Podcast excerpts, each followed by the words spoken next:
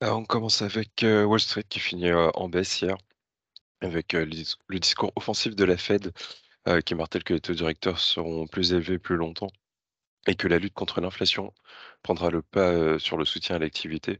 Ce qui a déclenché hier, une vente, obligataire massive, notamment sur le rendement du 10 ans qui prenait 20 points de base sur les 4 dernières séances. Par ailleurs, on aura 134 milliards de dollars de bons du trésor américain qui seront émis sur les 3 prochains jours, sur des maturités de 2, 5 et 7 ans, tandis qu'on a un shutdown qui pourrait être déclenché si le Congrès ne peut s'accorder sur un budget pour l'année fiscale 2024 qui commencera le 1er octobre. À cela, on s'a s'ajoute également, la baisse de la note de crédit des États-Unis, l'agence de notation Moody's qui a prévenu que le, mmh, gouvernement américain que le shutdown serait un facteur négatif pour la note de crédit américaine. L'agence Fitch a baissé, la note des États-Unis, pour rappel, il y a un mois. Côté données macroéconomiques, hier, on avait l'indice de confiance des ménages du Conference Board, qui est ressorti à 103 en septembre, donc en baisse par rapport aux 108,7 de août et un consensus à 105,5.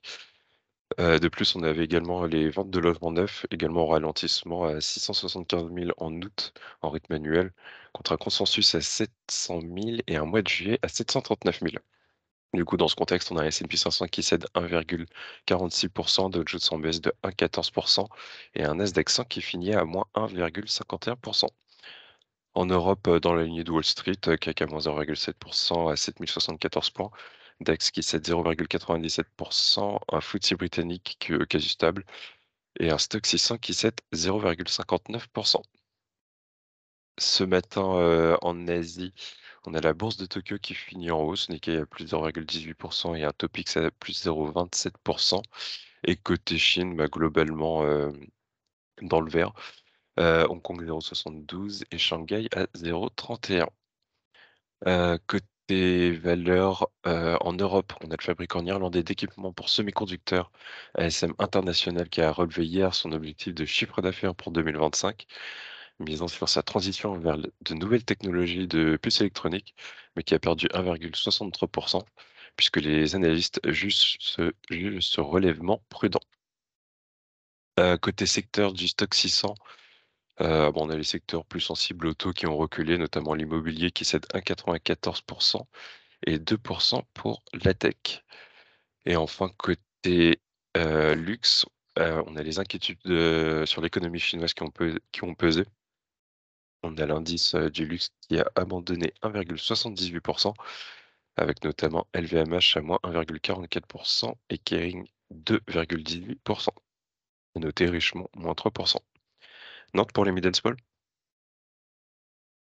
Bonjour, je commence avec Life, chiffre d'affaires OS 1 à 400 000 euros, soit plus 40%, un EBITDA à moins 15 millions d'euros et un résultat net part du groupe à 16, moins 16 millions d'euros pour ce S1. C'est donc un S1 en ligne avec les attentes, conformément au plan de développement au cours de la société. Le chiffre d'affaires reste marginal à court terme, alors que les charges continuent à progresser. Pour rappel, le groupe compte dorénavant 192 collaborateurs à fin juin contre 149 salariés un an auparavant. Lumibird, euh, résultat d'exploitation à 13 millions d'euros, soit plus 23%. Un résultat opérationnel courant qui progresse de 55% et un résultat net à 500 000 euros, soit moins 60%. Publication légèrement supérieure aux attentes. La progression de la rentabilité a été soutenue par une bonne tenue de la marge brute qui a profité d'un moindre impact inflationniste et de l'amélioration du mix produit de la photonique. Voltalia, EBITDA S1 à 56 millions d'euros, soit une progression de 18%. L'EBIT sur le S1 ressort à 8 millions d'euros et le résultat net part du groupe euh, montre une perte de 19 millions d'euros. Sur ce S1, on note une bonne performance des ventes d'énergie, ce qui est favorable pour les marges. Les services nets d'élimination sont moins contributifs que prévu en raison d'une activité ponctuelle concentrée sur les constructions pour compte propre. Et hein, on notera que suite à une coupure généralisée d'électricité au Brésil, les autorités ont décidé temporairement de limiter la production des centrales en exploitation et de reporter les connexions au réseau des nouvelles unités. Cette décision conduit Voltalia à ajuster à la baisse sa guidance 2023. Et je termine avec Erich, publication d'un résultat opérationnel courant à 18 millions d'euros, soit légèrement supérieur aux attentes. C'est tout pour moi ce matin.